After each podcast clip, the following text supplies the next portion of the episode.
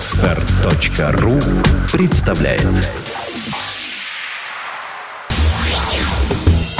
Пивной сомелье Ток-шоу для тех, кто любит пиво и знает в нем толк. Здравствуйте, дорогие ценители пива. В виртуальной студии программы «Пивной сомелье» Ольга Зацепина, и вы слушаете второй выпуск ток-шоу для всех, кто интересуется трендами и традициями пивоварения. Впервые, когда мы встречались, мы говорили о пивном фестивале в чешском городе Табор. Ну а сегодня интервью с гостем программы будет посвящено поистине магическому процессу рождения вкуса пива. Мы подробно обсудим как процесс производства напитка, так и поговорим о том, кто же все-таки решает, каким будет вкус того или иного сорта. Ну а начнем по традиции с новостей. Прямо сейчас обзор важных пивных событий ушедших двух недель. Бирньюз. В Минске открылся первый белорусский музей истории пивоварения. Как сообщает агентство Белта, в музее собрано более полусотни экспонатов, в числе которых пивные бутылки разных лет, начиная со времен легендарного графа Чапского и до наших дней коллекции также представлены редкие фотографии и уникальные архивные документы, рассказывающие о жизни рабочих в дореволюционной России. Один из самых интересных экспонатов – это правила внутреннего распорядка завода «Оливария», где, кстати, музей расположился, изданный аж в 1902 году. Посетители музея смогут узнать, как готовили пиво в 19 и 20 веке, увидеть оборудование, которое для этого использовалось, а также воссозданную по старинным чертежам модель пивоварни Рохли Фрумкиновой, основательницы «Оливарии». В Ростове и Самаре стартуют курсы лекций «Пивной сомелье». Ценители пенного напитка и пивные гурманы смогут узнать о технологии производства пива, его истории, традициях подачи и тонкостях дегустации. Курс обучения будет состоять из нескольких лекций и сочетать в себе как практическую, так и теоретическую части. Неожиданные факты о пиве, история напитка, интересные детали производственного процесса предваряют практику, проходящую в конце занятия. Запланированы и дегустации самых ярких сортов российского и зарубежного пивоварения. В Ростове первая лекция состоится 16 марта, она будет посвящена закону о чистоте пива. В Самаре проект стартует 14 марта, и лекция пройдет на тему история пивоварения, что же такое пиво, его роль в жизни общества в разные времена, мифы и легенды о пиве. Отмечу, что участие в лекциях бесплатное, к занятиям допускаются только совершеннолетние. Пивной сомелье. Ну а ближайшие 20 минут э, мы посвятим разговору с пивным сомелье этого выпуска. Я приветствую в виртуальной студии нашей программы Анатолия Иванова. Анатолий, добрый день. Добрый день, Ольга. Он работает в исследовательском центре компании «Балтика», а, называется его должность менеджер по экспериментальному производству и сенсорным исследованиям, но если с русского на русский переводить, то это человек, который а, разрабатывает новые сорта пива. И Анатолий а, работал над созданием, запуском и производством полутора десятков новых сортов пива, безалкогольных напитков. Он варил, к тому же, еще и такие эксклюзивные штучные сорта, среди которых было пиво сваренное с королевой Дании, с разными рок-звездами, с пивоварами со всего мира. То есть, в общем, э, он я думаю, после этого рассказа не, не осталось ни одного сомнения в том, что у Анатолия опыт в пиве разнообразный, и он сейчас всем им готов делиться. Вот. И я, собственно, с вами, Анатолий, хочу в главном поговорить о том, когда зарождается вкус пива, если мы говорим о пивном производстве, да, в какой момент он появляется, от чего он зависит. Э, расскажите об этом как человек, который на этом собаку съел. На вкус пива влияет, э, влияет как компоненты, да, то есть рецептура, ингредиенты, входящие в состав продукта, так и технологические режимы. То есть э, нельзя сказать, что вот в какой-то момент времени при производстве у нас уже сформировался вкус пива. Вкус продукта, вкус, аромат, вообще все органолептические характеристики продукта, они формируются в процессе производства. То есть э, вклад э, в финальный продукт оказывает абсолютно все. Ну, давайте мы тогда кратко пройдемся по всему процессу производства пива, и вы расскажете, какие нюансы когда возникают. Что-то ведь наверняка зависит и от воды. Что зависит от воды? От воды зависит, э, скажем так, технологические режимы в дальнейшем. Но, тем не менее, вода исходно разная. И вот, э, скажем так, малые пивоварни, домашние пивоварни, у них э, вклад воды в формирование финального продукта может быть значительным. То есть я так понимаю, что если речь идет о каком-нибудь э, сугубо питерском пиве типа Балтики или типа Невского, которое зародилось в Петербурге, то там как раз этот эталон воды – это близкая к питерской вода, да? А, ну, скажем так, э, для, для больших заводов это не, не очень актуально, потому что в любом случае первой стадией технологического процесса является водоподготовка. Хорошо, понятно. Какой вклад во вкус пива делает солод, за что отвечает хмель, ну и за что же те самые загадочные дрожжи, которые все называют главными? Ну, скажем так, я, я бы лично не назвал дрожжи главными, да, то есть вот не могу выделить как, как, какие-то компоненты, которые являются ну, абсолютным лидером, да, там, формирования, формирования э, вкуса, аромата финального продукта. Нет. Естественно, на, на, формиров... на формирование органолептики продукта оказывают влияние абсолютно все компоненты. Если говорить более конкретно, то солод и другие зерновые, если это у нас какие-то специальные сорта, они ответственны за как является, во-первых, основным источником для, для производства сахаров, потребляемых дрожжами при брожении. Вот. Но при этом у них есть э, компоненты, которые оказывают вклад в ароматический профиль. Ну, то есть, условно говоря, чем больше, чем питательнее зерно, тем крепче пиво получается а... или, или не так? Нет, не совсем так. На формирование вкуса, аромата конечного продукта оказывают влияние абсолютно все компоненты. Например, солода, которые бывают светлые, карамельные, жженые и еще много разных видов, они влияют на формирование цвета, частично аромата пива и вкуса. Хмель, я так понимаю, отвечает за горечь. Это часть. Часть. Хмель, хмель э, это очень сложный продукт, да, сложный с точки зрения состава. Основные, э, основными компонентами, которые важны в пивоварении, являются как горькие кислоты, да, которые вы совершенно правильно сказали, влияют на формирование горечи пива, так и ароматические компоненты, хмелевое масло – котором содержится несколько сотен разных Ну да, и там, уже, и там уже просто может да, быть огромная череда да, каких-то оттенков да. Э, вкуса-запаха, потому что они там от, и там реализуются. Да, в зависимости от способа переработки, от, от э, технологического режима при пивоварении, а также в зависимости от сорта. Вот на ароматическую составляющую огромное значение оказывает сорт хмеля, из которого было произведено пиво. Давайте мы кратко расскажем о том, как, собственно, пиво готовится, да, какие стадии uh-huh. оно проходит, и, в общем, тоже сделая такие ремарочки, что вот в, это, в этот момент э, у него оно еще совсем вот такого вкуса, а потом оно уже совсем другого вкуса. Хорошо. Если это возможно вообще. Ну, пивоваренное производство состоит из, так, я выделяю две главные части. Это горячая часть, условно, и холодная. То есть горячая часть – это варочное отделение. Там именно варят. То есть вот слово пивоварение, оно не совсем корректно, на мой, на мой взгляд, потому что варка – это термический процесс, то есть процесс с нагреванием. Вот эта часть самая маленькая по времени, но она первая. Начинается пивоварение с того, что солод, э, ячмень, пшеничный солод или, или другие зернопродукты, которые используются в пивоварении в разных странах, дробятся и смешиваются с водой, и дальше постепенно нагреваются. При этом происходит э, переход крахмала в сахара, которые нужны в дальнейшем и первичное формирование вкуса продукта. В дальнейшем идет э, стадия фильтрования. Ну, то есть вот, вот эта вся штука зер, зерноводная, это, это сусло, да? Нет, нет, нет, нет, нет. нет. А после, когда, в какой момент вот это нечто становится суслом? Да, да, да. Смесь дроб, дробленого зерна, солода или других злаков а с водой называется затор.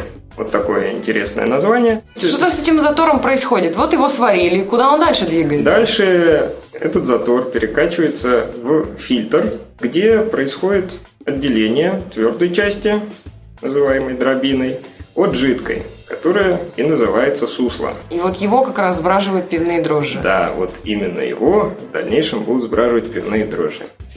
Сусло – это прозрачная жидкость, она сладкая, вкусное для кого-то, кто-то не может ее терпеть. А, э, оно еще не горькое. Оно именно сладкое, если а, там... есть, раз оно не горькое, значит, где-то должен рядом появиться хмель, сразу да, же мы след... понимаем. следующей стадией является кипячение сусла с хмелем. Там уже идет именно процесс кипячение с бурлением, там высокая температура, если кипячение идет под давлением, то там даже выше 100 градусов, при 103 идет кипячение. Вот. При этом из хмеля переходят э, в сусло горькие кислоты, которые ответственны как за формирование горького вкуса пива, так и за сохранность продукта.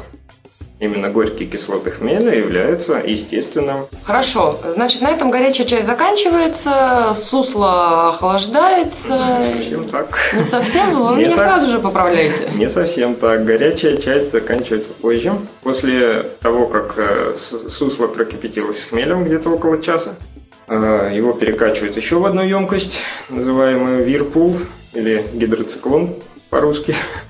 Центрифуга? Нет, это, Практически нет, это не центрифуга, нет? там нету никаких механических частей, это больше похоже просто на кастрюлю.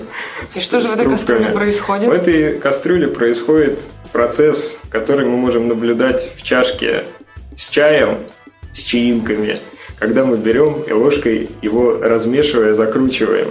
Вот в Вирпуле происходит то же самое. Сусло крутится, и за счет центростремительных сил взвеси остатки хмеля, то есть твердая, твердая часть хмеля, плюс там образуется еще ряд веществ, связывающих, связывающих белки солода и полифенола, есть такая группа веществ в хмеле, они связываются, тоже твердые частицы, которые нам в дальнейшем не нужны. Они оседают на дне этого вирпула конусом. Происходит так называемое осветление.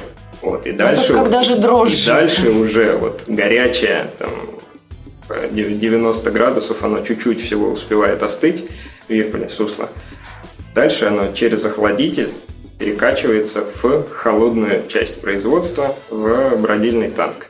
Где к нему, я так понимаю, что добавляется да, вода, и... добавляются Нет, дрожжи. абсолютно неправильно. Вода, вся вода, которая на производстве есть, она уже внутри, она в сусле. То есть это вот огромные объемы вот этого всего варятся, это, это и получается же, что варятся вообще тысячи литров каждый раз. Да.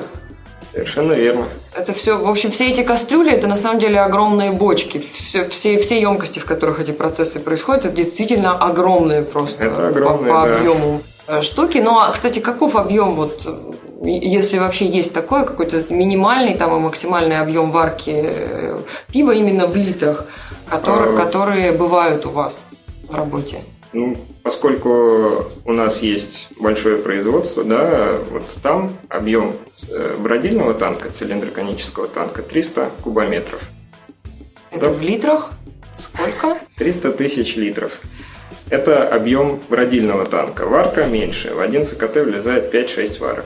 Угу, понятно. Да, ну давайте тогда переходить к холодной э, стадии производства пива. Что происходит в ней? По пути сусла в бродильный танк, в него задаются в поток задаются дрожжи, наши главные помощники при производстве пива. Они сбраживают э, имеющиеся в сусле сахара с образованием спирта и ряда комплекса ароматических веществ. Ну а потом, соответственно, фильтроваться идти, уже разливаться. Если это фильтрованный сорт, да, то оно дальше идет на фильтр, где удаляются остаточные дрожжи и другие частицы, которые могут э, присутствовать в сброженном пиве.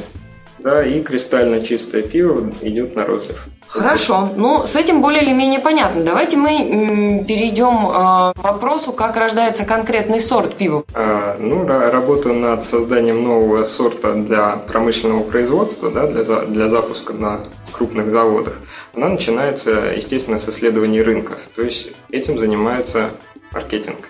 Проводится исследование и поиск ниш для того, чтобы их можно было занять каким-то новым сортом.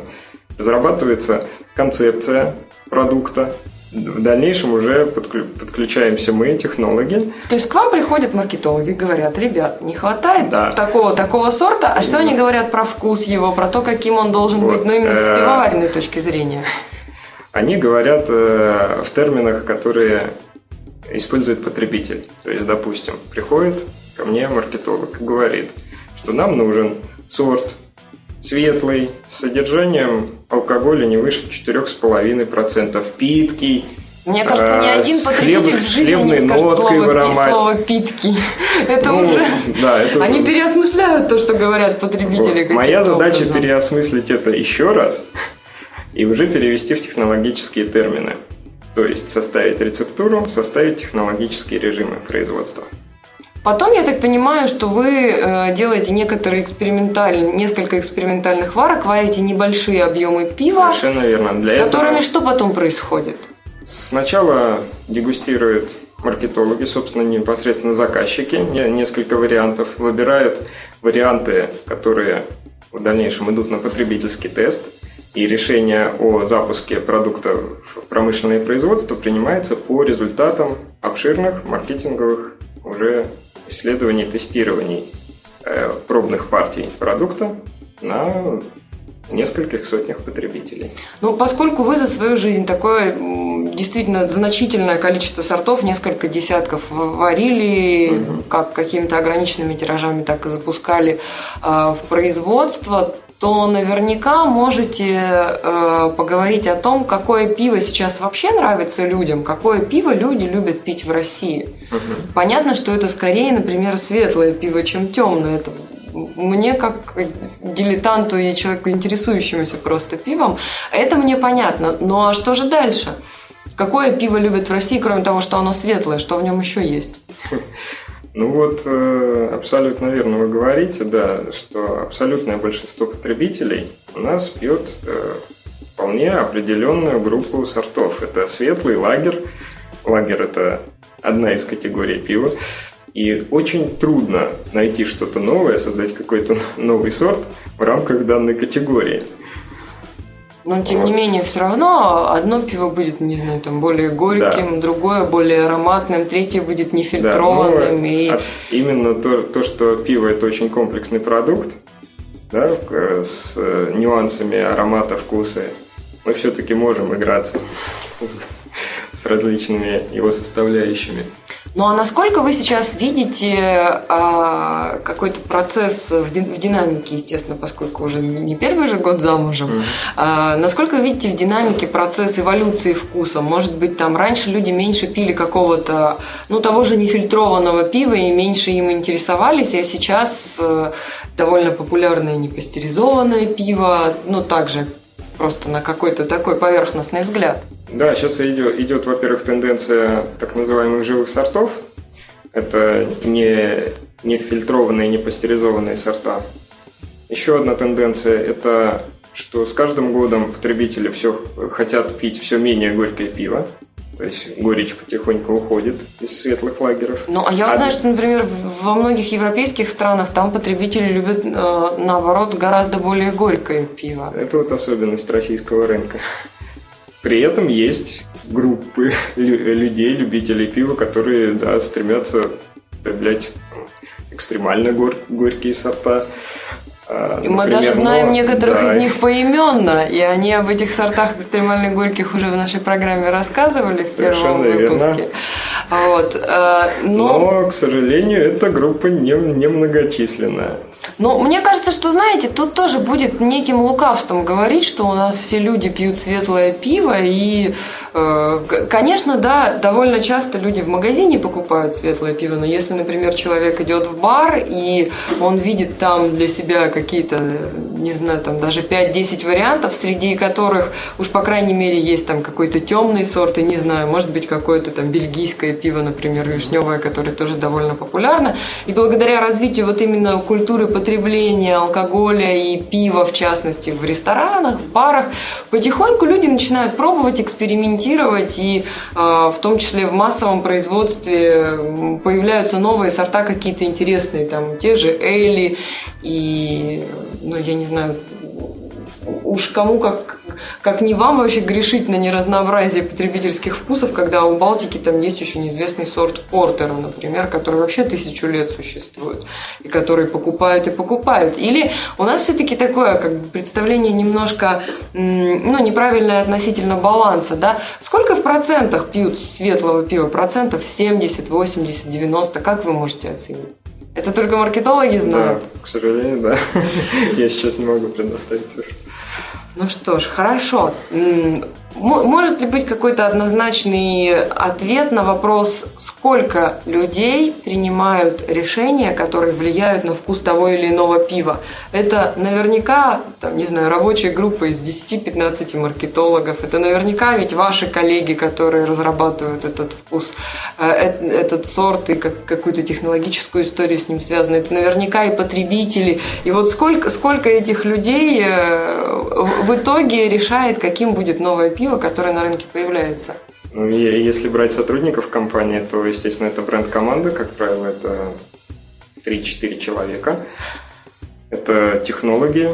Это еще 3-4 тоже, или да, десяток? Это, это, нет, это еще так. 3-4 человека. Ну, а если мы сюда приплюсуем еще потребителей, которые пользу, э, пробовали варианты продукта и сделали свой выбор в пользу того или иного, то можно говорить о нескольких сотнях. Понятно. Сейчас мы можем явно себе представить такую группу э, из нескольких сотен людей, которые э, сидят в тайных лабораториях и решают, какое же пиво будут пить люди в России. Как вам кажется, э, какого пива на рынке не хватает? Какое пиво в будущем будет активно появляться? Я думаю, что э, тенденция к разнообразию сортов – она все-таки сохранится, и на, на рынке будут появляться именно уже не, не новые запуски в категории светлого лагера, а все-таки или различные карамельные сорта, пшеничные сорта. Я думаю, пива будет много и разного. Ну а мы с вами будем встречаться периодически и разговаривать об этом пиве и чем черт не шутит, позовем вас в рубрику дегустационную с нами какой-нибудь сорт попробовать и про него тоже рассказать. Попробуем. Спасибо за ваш э, интересный рассказ о пиве и самых разных сторонах его производства. Угу. До свидания. До свидания, Ольга. Дегустационный зал. Смысл нашей рубрики «Дегустационный зал» в том, что мы открываем для себя как хорошо известные всем, так и какие-то редкие штучные сорта пива. И мне в этом будут помогать люди, которые в пиве шибко хорошо разбираются, как пивовары, так и люди, интересующиеся этим напитком. И сегодня в гостях у пивного сомелье Никита Филиппов. Он известный, широко известный в узких кругах пивной блогер и пивной путешественник. Никита, привет! Привет, и расскажи о том, что мы сегодня будем пробовать. И... Сегодня мы будем пробовать пиво Балс номер 8 пшеничное. Я думаю, что имеет смысл сказать в трех словах э, о сорте, что это вообще за пиво, насколько оно типично, нетипично, распространено, не распространено. Я так понимаю, что восьмерку вообще можно практически в любом магазине в России купить. Ну, к сожалению, не в любом. Хотелось бы, чтобы пшеничное пиво было, было, было более популярно. А, дело в том, что это пиво специальное. Это, конечно, пиво не для всех, и, наверное, таким останется еще долгое время. Есть только одна страна в мире, где пиво подобного типа популярнее а многих, даже не страна, а ее часть, это, наверное, Южная Германия, потому что восьмерка – это пшеничное пиво как раз баварского типа. Появилась она в России не так давно, самое чуть более 10 лет назад. Э, Балтика параллельно с еще несколькими компаниями стала опробовать этот сегмент – если говорить о советском пиве, то никаких прототипов пшеничного пива в принципе не было. А стандартное классическое советское пиво варилось, конечно, из ячменного солода. Пшеничное пиво характерно, как я уже упомянул, для Южной Германии, характерно для нескольких других регионов Европы, в частности, э, Фландрия, Франция, Голландия. Но если вот возвращаться к тому, чем оно, собственно, такое особенное, тем, что варится оно не из ячменя, а из пшеницы – ну, не совсем так. Оно варится с э, некоторой изрядной долей пшеничного солода, э, либо в отдельных разновидностях несоложенной пшеницы. Если говорить о Балтском мире 8 и вообще о пшеничном пиве баварского типа, то мы говорим о пшеничном солоде. Температура должна быть, как правило, не менее 30%. Иногда больше, иногда меньше. Ну, то есть это... там есть и пшеничный солод, и ячменный светлый солод, и ячменный карамельный солод. То есть это такой довольно сложный по засыпи сорт. Ну и наверняка это как-то на его вкусе отражается. Я думаю, имеет смысл сейчас попробовать и да, это отражается на его поговорить. Вкусе. Это отражается на его внешнем виде. Но, насколько я помню, это такое, как бы, не, не, не очень прозрачное, маслянистое даже, чуть-чуть такое пиво. Ну, в общем, С насыщенным да. очень вкусом. Ну, сейчас мы попробуем ну, посмотреть, попробовать разобраться, почему оно маслянисто, насколько насыщен его вкус. Дело в том, что э, если сослаться на э, оригинальное название пшеничного пива, как оно называется в Германии, в Германии его называют либо Вайсенбир, либо Вайсбир. А Вайсбер означает белое пиво. А дело в том, что первое, что, наверное, дает пшеничный солод, это просто во внешний вид бокала, который я держу в руке.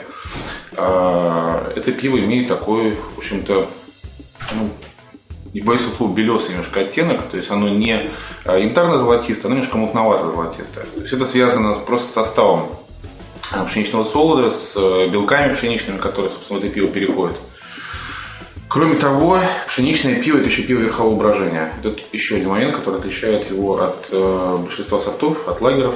Да, но я сразу же скажу, что большинство сортов, оно бродит низовым брожением, когда дрожжи просто опускаются вниз в процессе этом, а здесь, соответственно, они уходят наверх. Это не единственная особенность поведения верховых и низовых дрожжей. В нашем случае для дегустации мы не знаем, куда дрожжи, понимаете, опускались в процессе производства, мы пробуем уже готовый продукт. Для дегустации пива важно, что э, верховое пиво оно бродит при более высоких температурах. Э, то есть его называют просто теплым брожением, не только верховым, а теплым. А, то есть в пшеничном пиве более интенсивно образуются сложные ароматические эфирные компоненты.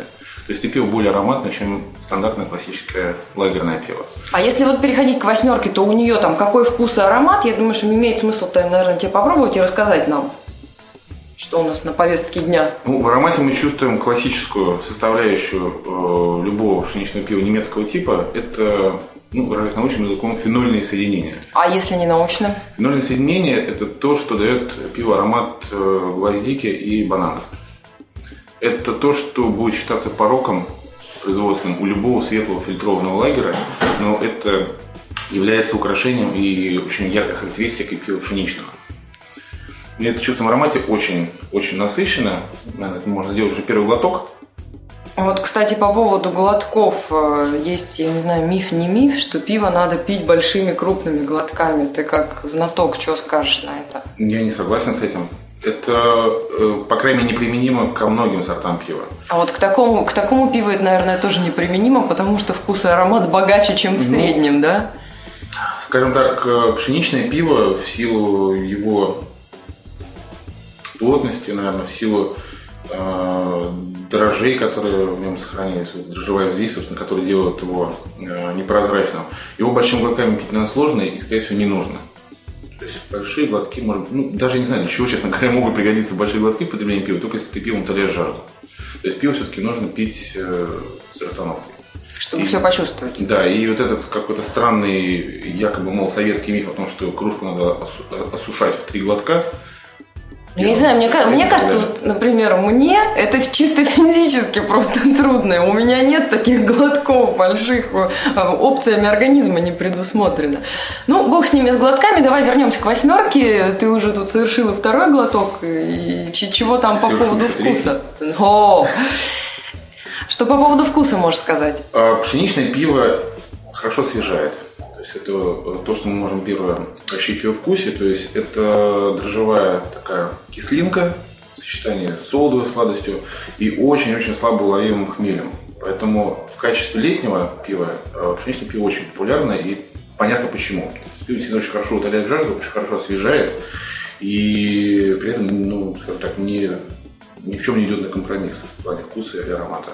Ну, то есть ты имеешь в виду, что оно такое пить... совершенно особенное? Да, мы продолжаем при этом пить вкусное пиво, но при этом э, пиво выполняет свою первичную функцию, то есть утоляет жар. Ну что ж, спасибо тебе за этот интересный рассказ. Э, продолжай совершать глотки и наслаждаться вкусом восьмерки. Я тебя благодарю за то, что пришел в нашу виртуальную студию и поделился своими знаниями. Пожалуйста, на здоровье. Пока. Пока. Пивной сомелье. Это было вкусное ток-шоу «Пивной сомелье». Редакция выпуска продюсер Станислав Жураковский, звукорежиссер Юрий Берингов, вела программу Ольга Зацепина. Мы прощаемся с вами и желаем больше пива, хорошего и разного. Пивной сомелье. Скачать другие выпуски подкаста вы можете на podster.ru